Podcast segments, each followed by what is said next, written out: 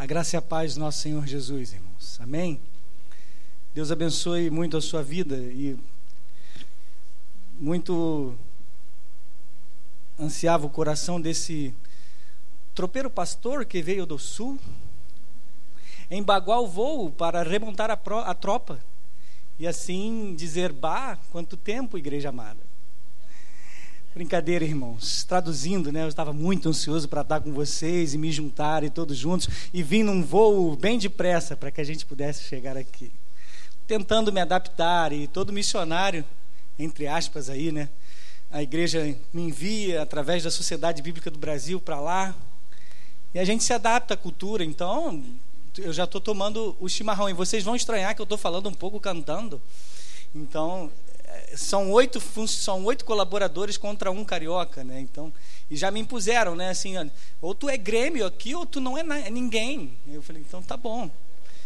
Eu, eu coloco a segunda, a, a, primeira pele aqui do Mengão e a gente escolhe um time aí, vamos lá. Mas irmãos, tremenda alegria poder compartilhar isso com vocês. É, eu queria assim que depois vocês nos procurassem lá fora para conhecer o Davi, porque como diz o gaúcho, tá faceiro, né?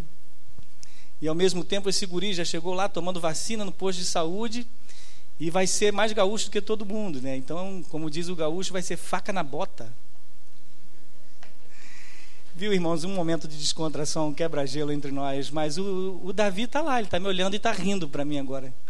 E aí você pode bater um papo com ele depois. Ele adora música, não sei porquê. Mas, irmãos, é com muita alegria que a gente se aproxima com tremor e temor diante desse púlpito e agradecendo a oportunidade, em primeiro lugar, a Deus que nos concede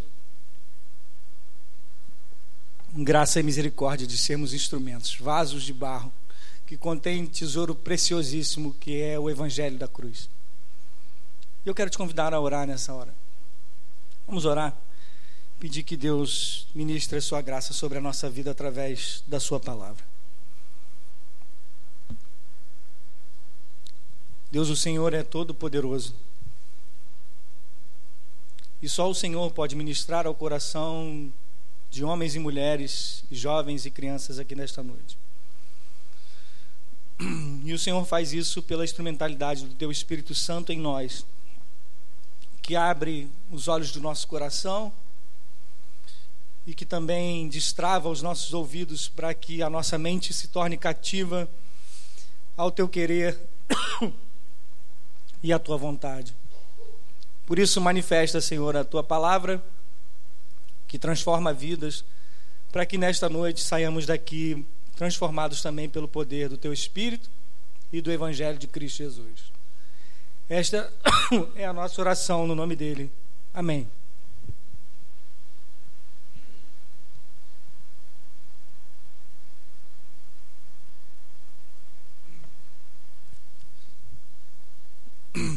Siga em frente.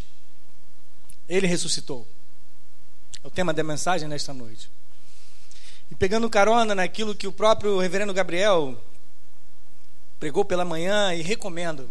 Nossas mensagens têm sido gravadas, não é isso?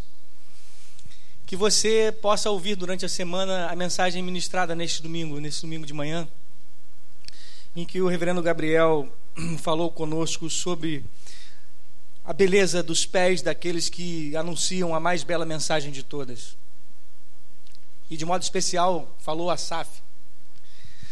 Falou a essas mulheres que, desde então, trazem a mensagem do Evangelho e seguem em frente. E ele citou algumas mulheres, como a própria Lídia, como Dorcas também, que foi mulher de Deus.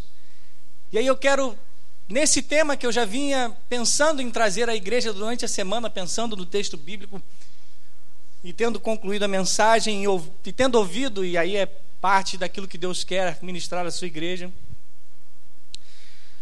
Tendo ouvido o Gabriel pela manhã, eu falei: é isso que o Senhor quer ministrar ao coração da igreja. E já que ele fala de mulheres que têm os pés formosos, não por causa da pedicure ou do, né, de toda a sua expectativa, e a Michelle, viu, Gabriel, tem que falar isso. Ela se preparou toda e foi fazer unha. Falei, E aí, amor, vai demorar? É só mão, porque quando é mão e pé é um negócio, né? Demora mais. Não, ela é mão e pé. E é isso mesmo, as mulheres têm que ficar bonitas para os seus maridos. Mas, sabe, queridos, pegando carona nisso, essa mensagem que nós temos que levar adiante, ela se dá exatamente porque o próprio Deus se revela e resolve se revelar. Ao anunciar a sua ressurreição, ele faz isso em primeiro lugar às mulheres, junto ao túmulo, porque ele ressuscitou. Essas mulheres que têm os pés formosos por causa do serviço, como Gabriel, o reverendo Gabriel falou pela manhã, elas devem continuar seguindo em frente e toda igreja deve fazer o mesmo. Por isso eu te convido a abrir a sua Bíblia no Evangelho de Marcos, capítulo 15. Queridos armados irmãos diáconos, este é o último copo d'água. E deu uma travada aqui no,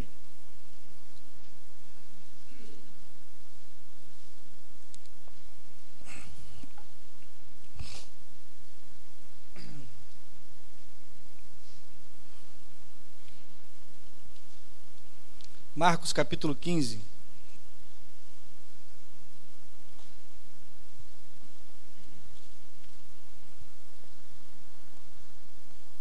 E por causa da, desse probleminha na minha voz agora, eu vou fazer o seguinte: Carol, você pode vir aqui, por favor. Leia para a gente aqui na nova Almeida atualizada. Do versículo 37 até o 47, por favor.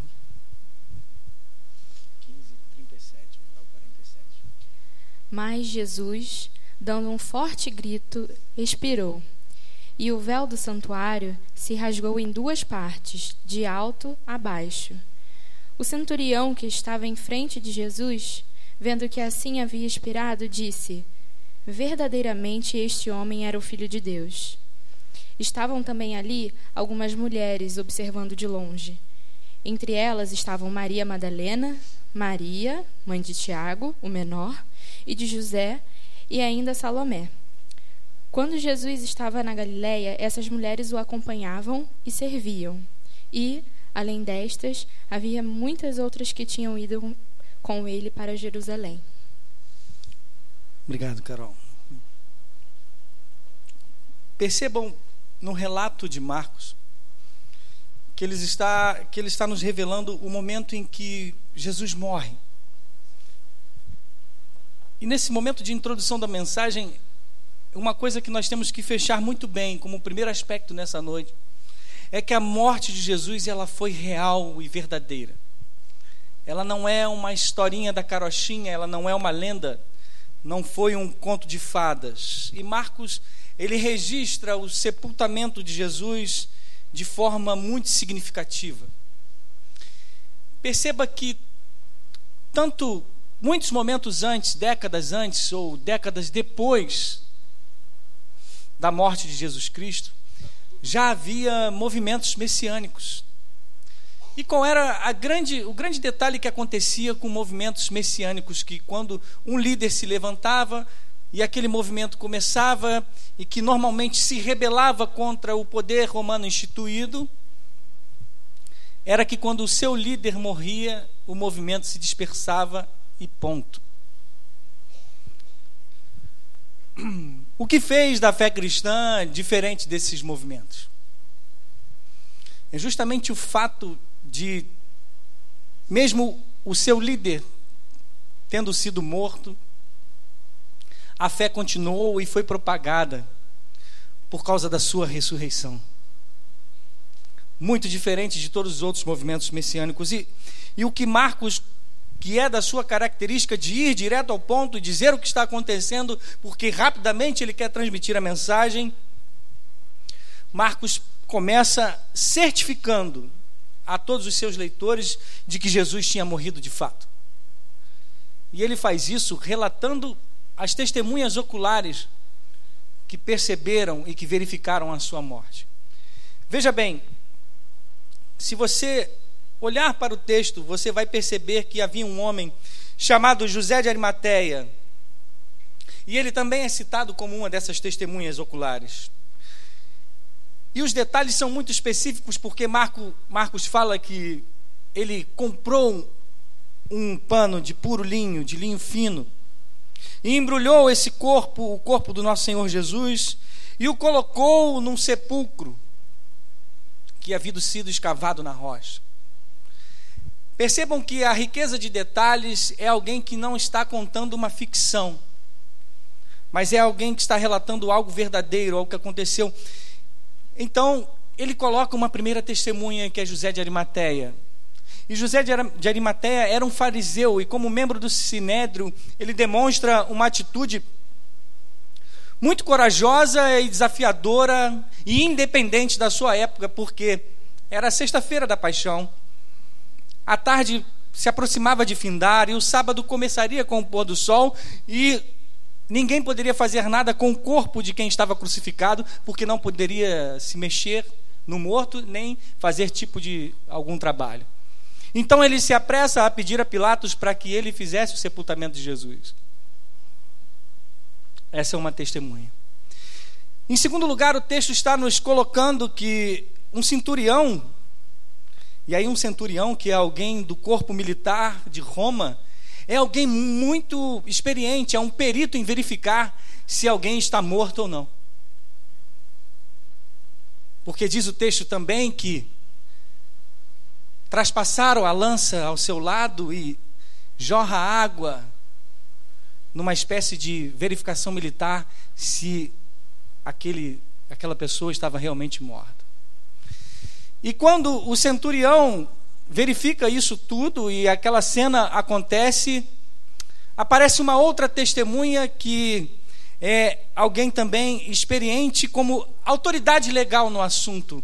Ou seja, tudo é registrado como fato real na história, porque Alguém de fora resolve fazer o trabalho por misericórdia, porque Deus o tocou e para que se cumprisse as escrituras. E alguém que era de, da mais alta conta na sociedade resolve sepultar Jesus. Alguém, perito militar, vai lá e verifica que ele está morto. E a autoridade legal, tendo consultado o centurião, assina embaixo e diz: É, podem recolher e fazer o sepultamento.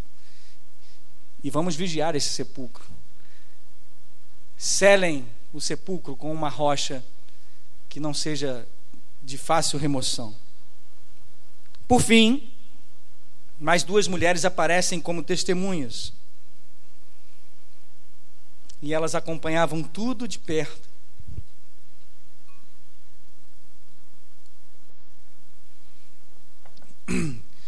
E observavam até o momento em que o nosso Senhor Jesus tinha sido sepultado. Percebam toda a narrativa, Marcos cita as, pessoas, cita as pessoas que são significativas. E como o reverendo Gabriel falou pela manhã, dentro de uma sociedade altamente patriarcal, pouco importava o testemunho de alguma mulher, mas nós vamos verificar mais um pouco o que Marcos tem a nos dizer por causa da citação e da presença dessas mulheres no texto. Acompanhe comigo agora Marcos 16, de 1 a 3, e agora eu acho que eu consigo ler.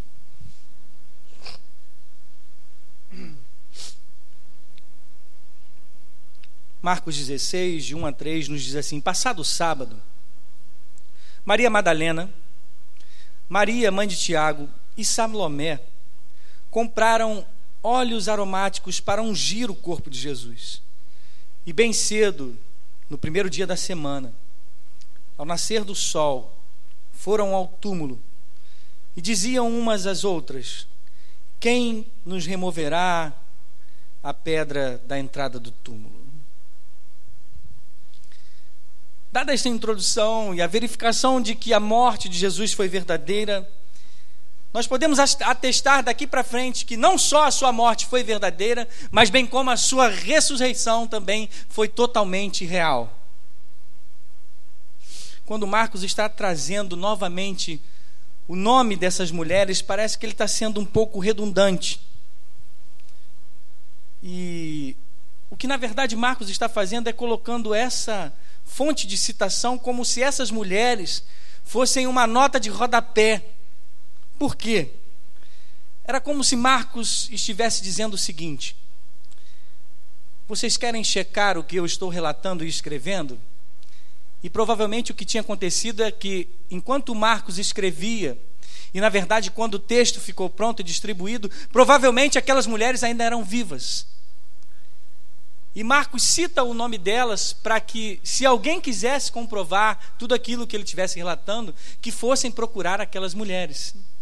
Olha, de fato isso aconteceu? Sim. Jesus Cristo morreu e ressuscitou. Eu estava lá, eu vi. Mas afinal, além de todo esse testemunho, de terem sido testemunhas oculares daquilo que tinha acontecido, o que mais essas mulheres testemunharam? O que, que fica de relevante para nós nessa noite? Acompanhem comigo ainda, a partir do versículo 3 ainda. Diziam umas às outras, quem nos removerá a pedra da entrada do túmulo? E olhando, viram que a pedra já estava removida. É que a pedra era muito grande. Versículo 5. Entrando no túmulo, viram um jovem sentado ao lado direito, vestido de branco, e ficaram atemorizadas. Ele, porém, lhes disse: Não tenham medo. Vocês procuram Jesus, o Nazareno, que foi crucificado. Ele ressuscitou. Não está aqui. Vejam o lugar onde tinham colocado. Versículo 7. Mas vão e digam aos discípulos dele e a Pedro que ele vai adiante de vocês para a Galiléia. Lá vocês o verão, como ele disse. E o anjo diz: Vão, sigam em frente. Ele ressuscitou, ele não está aqui. Você pode imaginar isso? Elas vinham ao sepulcro esperando encontrar um cadáver. Elas vinham ao sepulcro esperando encontrar o cheiro da morte. E a preocupação dela, dela, daquelas mulheres era simplesmente: quem removerá a pedra? Quem fará esse trabalho sujo, ruim, pesado às nossas almas? Quem tocará nesse túmulo do qual só de chegar perto nos lembramos que perdemos o nosso líder, aquele que talvez tenha prometido e dado uma esperança aos nossos corações de um governo pacífico novamente em Israel. Mas quando elas chegam no túmulo, não é o cheiro da morte que está mais lá. Elas ouvem um anjo dizer, um jovem anjo dizer: Ele ressuscitou, ele não está aqui. Acontece que elas não deveriam, na verdade, quando o anjo disse isso para elas, elas não deveriam ficar surpresas. Porque se você pensar no texto de Marcos e voltar um pouquinho atrás, Jesus já tinha dito isso três vezes. Em Marcos 8 ele disse: Eu vou ressuscitar. Em Marcos 9 ele disse: Eu vou ressuscitar. Em Marcos 10, e mais uma vez ele diz: Eu vou ressuscitar. Pega esse ponto e pense com você, consigo mesmo. Ao terceiro dia, os discípulos e as mulheres e todos mais aqueles que criam na sua palavra não deveriam estar numa torcida e numa expectativa, esperando ele vai chegar. Mas o que acontece é que todos se vão. O medo toma conta, a tristeza os abala, as mazelas os colocam em disparate. E alguns dos dois discípulos, dois discípulos se preparam para ir para Emaús. E nós não podemos criticar. Porque já pensou se fosse você naquela época? O que você teria feito? Ao raiar o terceiro dia, você teria ido para lá para esperar Jesus? Como ele havia prometido? Uma pergunta retórica. Dadas as repetições, isso deveria estar, deveria estar acontecendo. Mas o anjo do Senhor teve que lembrá-los. Se você olhar para o texto, o anjo diz e repete as palavras do Senhor Jesus, e ele está dizendo para os discípulos: olha, vocês devem ir para Jerusalém, vocês devem ir para a Galileia, porque, como ele mesmo disse, vocês o verão.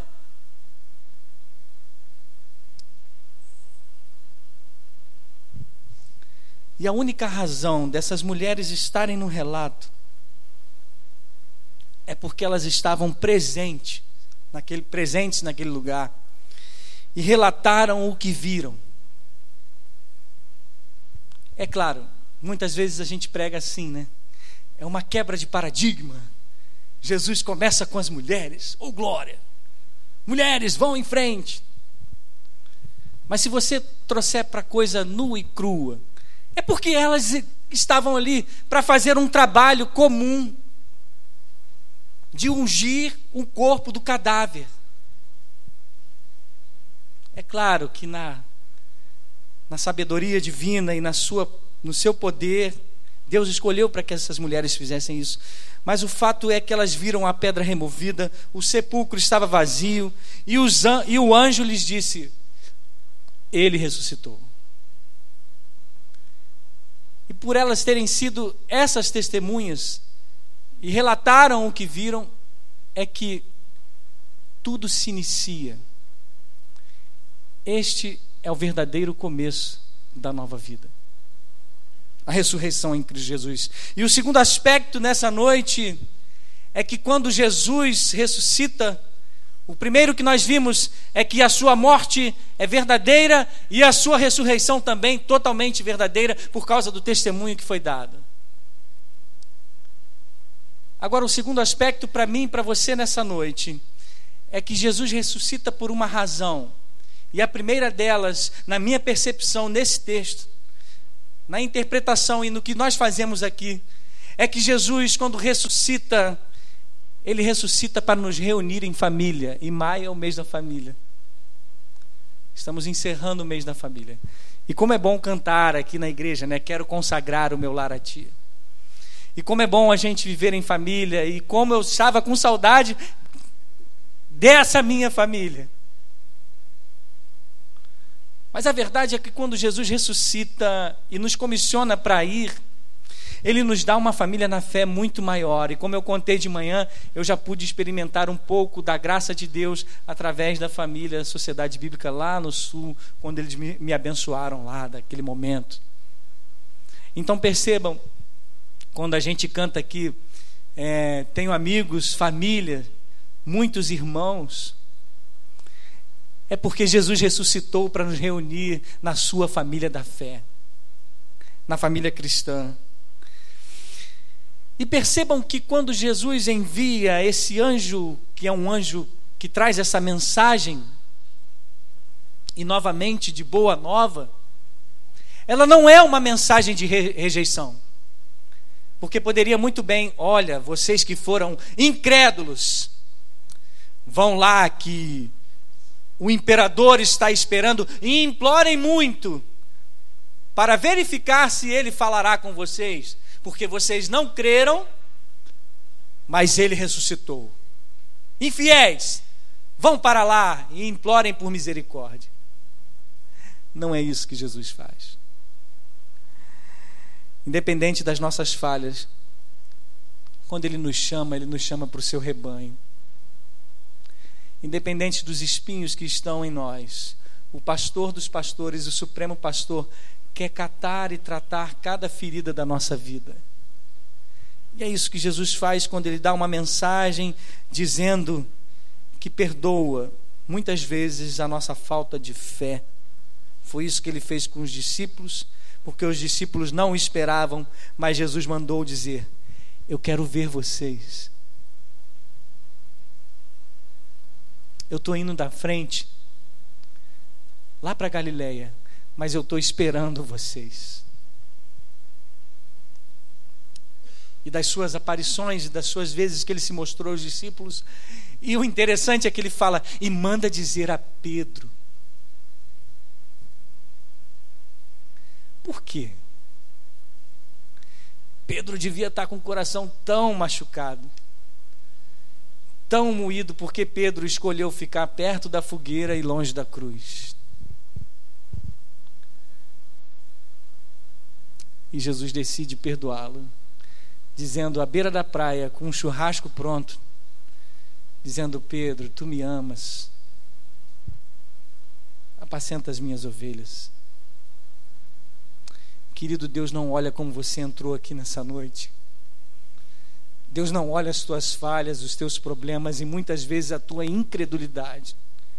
Mas o que Ele quer te fazer é reunir você na sua família e dizer: Vem, vinde a mim, todos vós que estáis cansados e sobrecarregados, que eu vos aliviarei. Essa é a mensagem da ressurreição. Ele nos chama para o seu rebanho. Venham, eu quero todos reunidos. Eu quero todos de volta, vocês que estão espalhados. Eu quero estar com vocês. Abra comigo a sua Bíblia no Evangelho de Lucas, capítulo 24.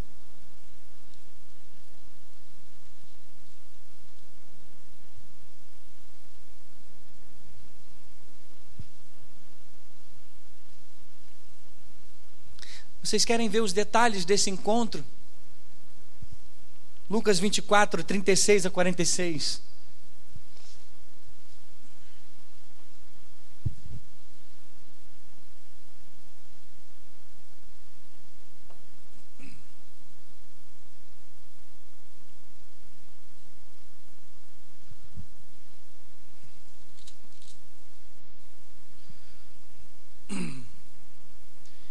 Falavam eles ainda estas coisas quando Jesus apareceu no meio deles e lhes disse: Que a paz esteja com vocês. Eles, porém, ficaram assustados e com medo, pensando que estavam vendo um espírito. Versículo 38. Mas ele lhes disse: Por que vocês estão assustados? E por que surgem dúvidas no coração de vocês? Vejam as minhas mãos e os meus pés, que sou eu mesmo. Toquem em mim e vejam que é verdade, porque um espírito não tem carne nem ossos, como vocês estão vendo que eu tenho. Dizendo isto, mostrou-lhe as mãos e os pés. E por não acreditarem eles ainda, por causa da alegria e como estavam admirados, Jesus lhes disse: Vocês têm aqui alguma coisa para comer? Então lhes apresentaram um pedaço de peixe assado e ele comeu na presença deles. A seguir, Jesus lhes disse: São estas palavras que eu lhes falei. Estando ainda com vocês, era necessário que se cumprisse tudo o que está escrito a respeito de mim na lei de Moisés, nos profetas e nos salmos. Então lhes abriu o entendimento para compreenderem as Escrituras e disse-lhes: Assim está escrito que o Cristo tinha que sofrer, ressuscitar dentre os mortos no terceiro dia, e que em seu nome se pregasse arrependimento para a remissão de pecados a todas as nações, começando em Jerusalém. Vocês são testemunhas destas coisas. Eis que envio sobre vocês a promessa do meu Pai. Permaneçam, pois, na cidade até que vocês sejam revestidos do poder que vem do alto e a igreja começa aí.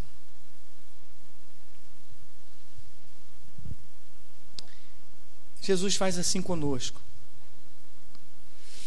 Ele nos reúne em família para nos tratar. Ele nos reúne em família para nos curar. Ele nos reúne em família para nos dar vida nova. Ele nos reúne em família para nos dar vida abundante. E o melhor disso tudo é que Ele nos reúne em família para termos vida eterna. Há quanto tempo você não para para pensar nisso? De que a partir de hoje você vive eternamente pelo poder e pelo amor de Deus. Que Deus te deu vida nova e que o fechar dos olhos do Josias é só um até breve, porque ele já desfruta das glórias eternas do Senhor é só uma passagem para dizer diante do Senhor: Meu Deus, estou diante da presença do Rei dos Reis. Quem é o Rei da Glória? Josias já contempla o Rei da Glória. Por isso nós ficamos tristes, enlutados, como é devido nesses dias, Mas o sepultamento do crente é diferente. Porque ali nós enxugamos as lágrimas na certeza de que elas serão enxugadas para todo sempre na vinda do Cordeiro. E Josias estará conosco naquele grande dia. Quando o grande dia chegar, nós vamos dizer uns aos outros: valeu a pena. Valeu a pena esperar no Senhor. Quando Jesus nos reúne em família, ele nos dá muitos irmãos. Prova disso é que Paulo vai citar cinco aparições de Cristo na sua ressurreição. Inclusive, Paulo vai falar que a 500 pessoas Jesus apareceu de uma só vez. Os evangelhos vão dizer de sete aparições. Em Atos, Lucas vai relatar que por 40 dias Jesus apareceu diversas vezes para diversos grupos de pessoas. E imaginem, além de mais do que essas 500 pessoas, quanto mais eles davam o testemunho dizendo: ele morreu, mas ao terceiro dia ele ressuscitou, mais pessoas eram agregadas à família da fé. Por isso, siga em frente e diga: Ele ressuscitou.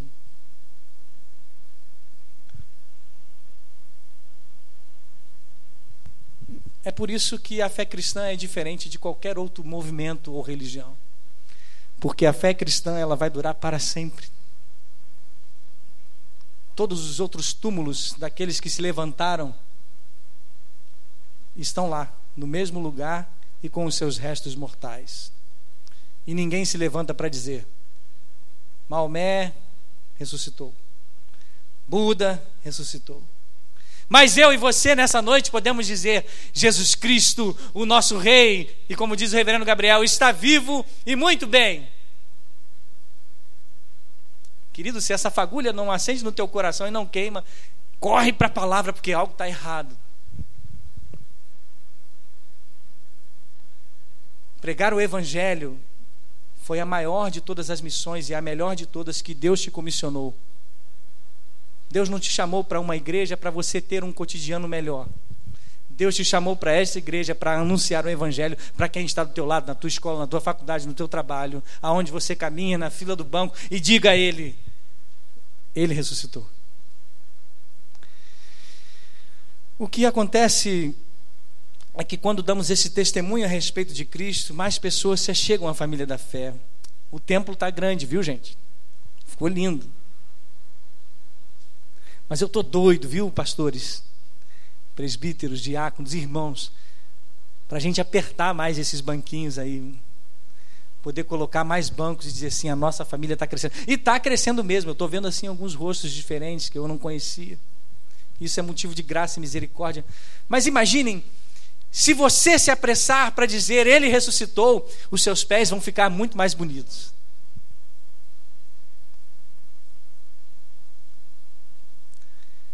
Mas se disponha, coloque-se nas mãos do Senhor. Ele ressuscitou, ele está vivo, ele venceu a morte. Então percebemos o seguinte: em três linhas que se entrelaçam como testemunho da sua morte e ressurreição, o sepulcro vazio, as testemunhas oculares e o crescimento da família da fé, elas são fundamentais para que as pessoas se convençam da única verdade que existe. Jesus Cristo ressuscitou dos mortos. E a partir disso, terceiro e último aspecto nessa noite. Se Cristo ressuscitou, e Ele ressuscitou,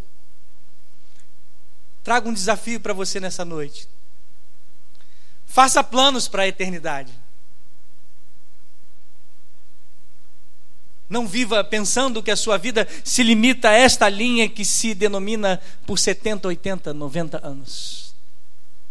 Como o pastor Maurício fez um cálculo ontem, durante o casamento do Tinho. Eu amei, viu, Heavy? Faz essa oração e calcula o meu também. Mas a verdade é que é isso, que muitas vezes a gente canta, mostra-me a tua glória, mas ninguém quer ir.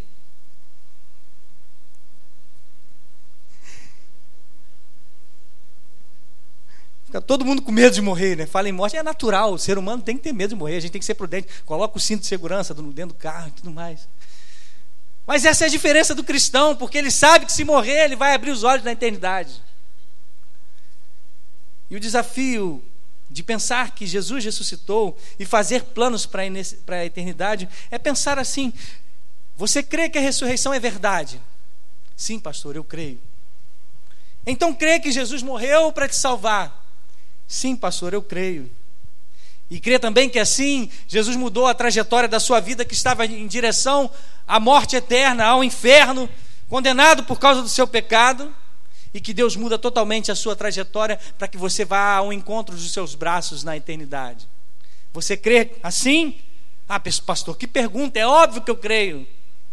Certo? E agora, o que você vai fazer com isso? Será que a ressurreição tem algum significado para você? de fato e de verdade? Provavelmente você vai dizer, é claro, é claro que tem.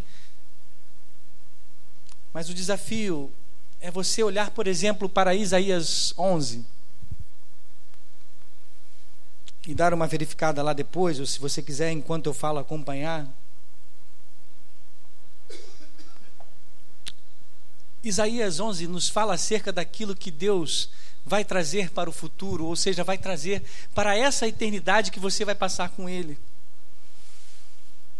Isaías 11, especificamente dos versículos 6, 7 e 8, vai falar do reino de Deus, vai falar de um novo céu e uma nova terra, de uma criação física restaurada, do perfeito bem-estar física, espiritual, social e economicamente regidos por Ele e somente Ele que é o soberano. Porque a criança brincará sobre a toca da víbora e porá a mão no ninho da serpente, leão e cordeiro andarão juntos. Você já parou para pensar isso? Na restauração de todas as coisas, o céu não vai ser aquela coisa todo mundo. Oh, né, todo mundo vestido de branco andando com asinhas no meio das nuvens. Bah, tocando harpas, né? Que lugar chato. Misericórdia, pastor, não fala isso. Mas, meu irmão, Deus nos chamou para uma nova vida, vida abundante, vida de trabalho. E se Ele nos dá esse cotidiano que é tão bom, tão agitado, e vale a pena viver a vida, como que seria diferente na restauração de todas as coisas? Impossível. Porque Jesus vira para os discípulos e fala assim: me dá alguma coisa para eu comer. Ah, meu irmão, o que será disso que é inimaginável? Seremos reconciliados com Deus, seremos reconciliados com a natureza. E eu lembro da pregação do reverendo Gabriel, quando ele fala em Romanos, onde a criação anseia e geme pela manifestação dos filhos de Deus. Onde todos seremos uns com os outros e conosco, e conosco reconciliados. O futuro na ressurreição vai mudar tudo acerca do que nós vivemos hoje. Pegue a sua vida hoje. Imagine como se dá o seu dia a dia, desde o seu café da manhã até o seu deitar. E imagine como será isso no futuro, totalmente diferente. Por exemplo,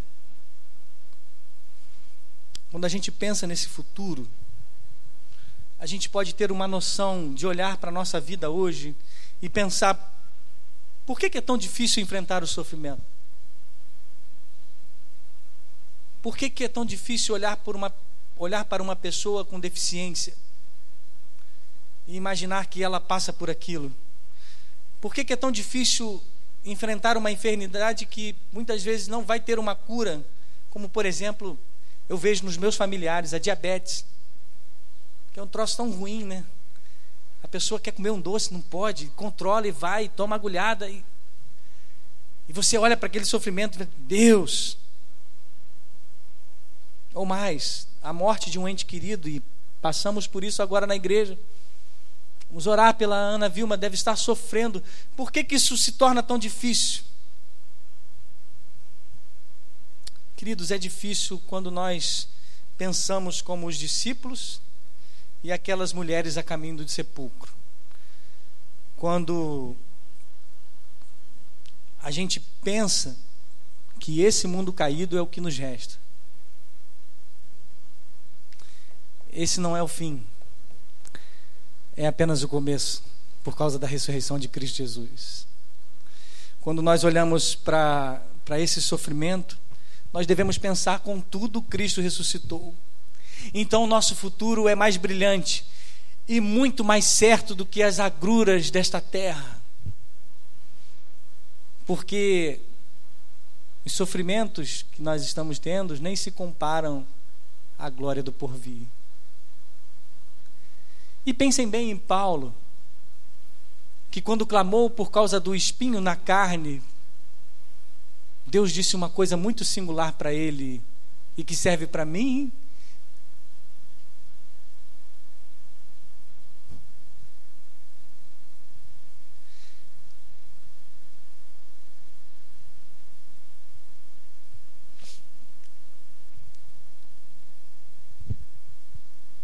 que estou com saudades de vocês, muito. Quando choro com a minha esposa por causa da distância, querendo estar aqui, e a única palavra que vem ao nosso coração, e é para você nessa noite: a minha graça te basta. Quando você sofrer, lembre-se disso.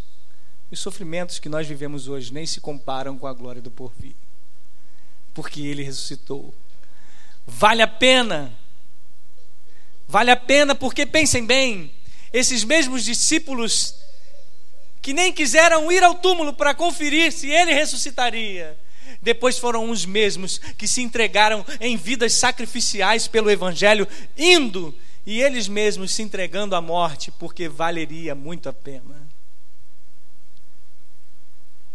Levar a mensagem do evangelho dizendo: ele ressuscitou.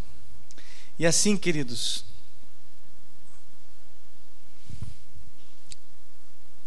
estava lendo sobre o testemunho de uma jovem chamada Johnny Erickson Tada, tetraplégica que ela ficou por causa de um acidente de carro que afetou a sua medula óssea. E era uma menina crente. E essa menina amava ir à igreja e mesmo na sua cadeira de roda, cadeira de rodas, ela sentia e percebia todas as suas dificuldades diante da liturgia. Principalmente quando o pastor pedia: Vamos todos nos ajoelhar para orar ao Senhor. E somente Johnny permanecia sentada na sua cadeira de rodas enquanto todos se ajoelhavam. E até que um dia ela foi a um congresso de jovens onde tinham milhares e milhares de pessoas. E naquele momento onde ela ficou, obviamente, por questões de, de saída e logística, mais atrás do auditório, um pastor se vira para todos aqueles mais de mil jovens e diz assim: Vamos todos nos ajoelhar e orar ao Senhor. E Johnny, lá do alto, contempla todos aqueles seus irmãos ajoelhados e ela, sem poder se ajoelhar, começa a chorar, mas não de tristeza. Johnny começa a chorar porque ela começou a contemplar como se fosse um pedacinho do céu todas aquelas pessoas ajoelhadas. E ela começou a pensar na ressurreição de Cristo Jesus, que pela sua garantia todos ressuscitaremos com Ele, que ela receberia um novo corpo ressurreto, glorificado, e que as suas pernas voltariam a funcionar, e que ela disse: Ah, quando eu chegar no céu, eu vou poder dançar, pular, correr. Quando eu estiver na nova restauração de todas as coisas, eu vou poder, em silêncio, me ajoelhar e glorificar o nome do Senhor também. Percebam, e agora pense em alguma dificuldade que você esteja passando. Pense em alguma dor ou mazela que você tenha no seu coração, que você não tem nenhuma esperança que resolva, que se resolva aqui, ainda neste tempo de vida que, que você tem.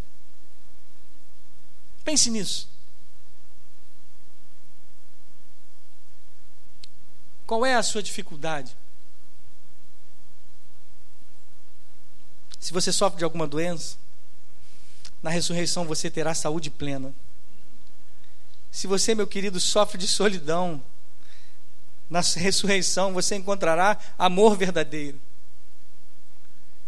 Se você entrou nessa noite aqui sentindo um vazio tremendo, na ressurreição você será plenamente satisfeito. A vida cotidiana será redimida. Pois o nosso dia a dia é bom demais. Né, Quinhas? Comer um hambúrguer maravilhoso, monstro, com o seu irmão lá no sul é bom demais.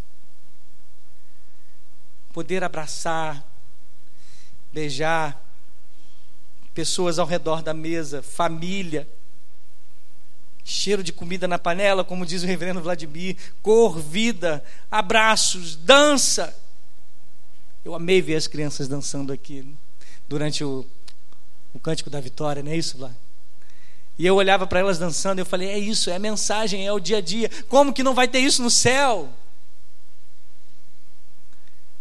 Porque dança, conversa, trabalho, natureza, cheiro do verde, montanhas, mar. Estou com saudade da praia, viu, gente? Ou seja, este mundo que Deus criou e ama tanto que Ele deu o seu único filho para que tudo e todos os seus filhos a quem Ele chamou fossem restaurados, reconciliados com Ele para a sua glória. E Ele entrega esse seu único filho, o perfeito filho mais velho para que todos sejam reunidos à sua mesa, redimidos e perfeitos na ressurreição de Cristo Jesus.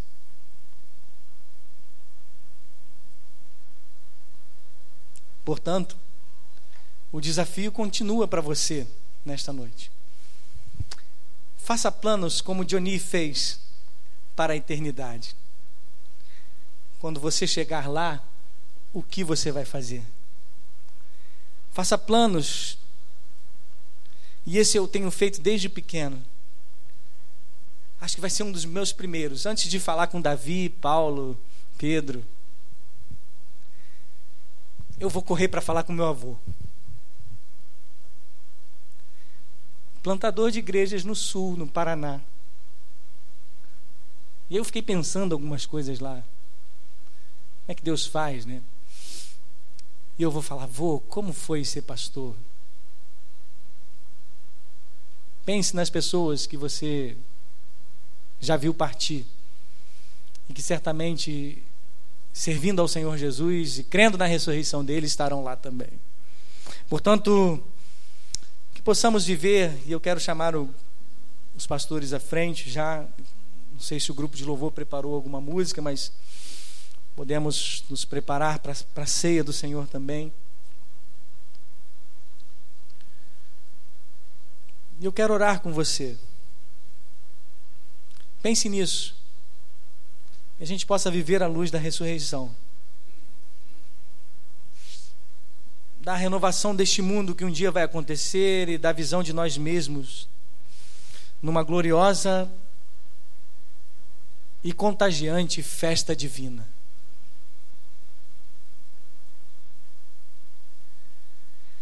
Você foi convidado para essa festa. O Espírito Santo te convida e convida essas mulheres valorosas que foram citadas de manhã para que levem com os pés formosos essa mensagem. E longe de mim querer completar a mensagem do reverendo Gabriel, mas apenas somar. A bela mensagem é esta: corram com os seus pés do bom evangelho, dizendo: Ele está vivo, ele ressuscitou. Siga em frente, faça planos para a eternidade. E diga a todos: Jesus está vivo. Quero orar com você. Pense na sua, na sua família. Pense em quem que você gostaria que estivesse aqui hoje. Pense nos seus problemas do dia a dia. Tenha esse momento agora com o Senhor. Aquilo que parece que não tem solução Deixa na mão do soberano. Ele está no seu trono. Não perdeu e nunca perderá o controle da sua vida. Feche seus olhos, curve a sua cabeça. Tenha esse momento de tempo com o Senhor.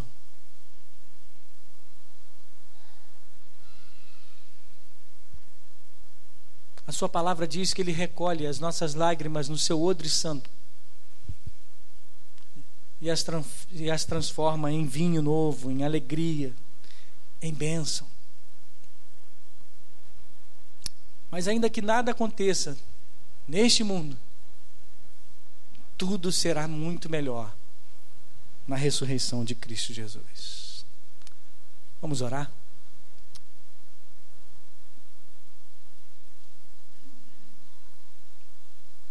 Deus Pai,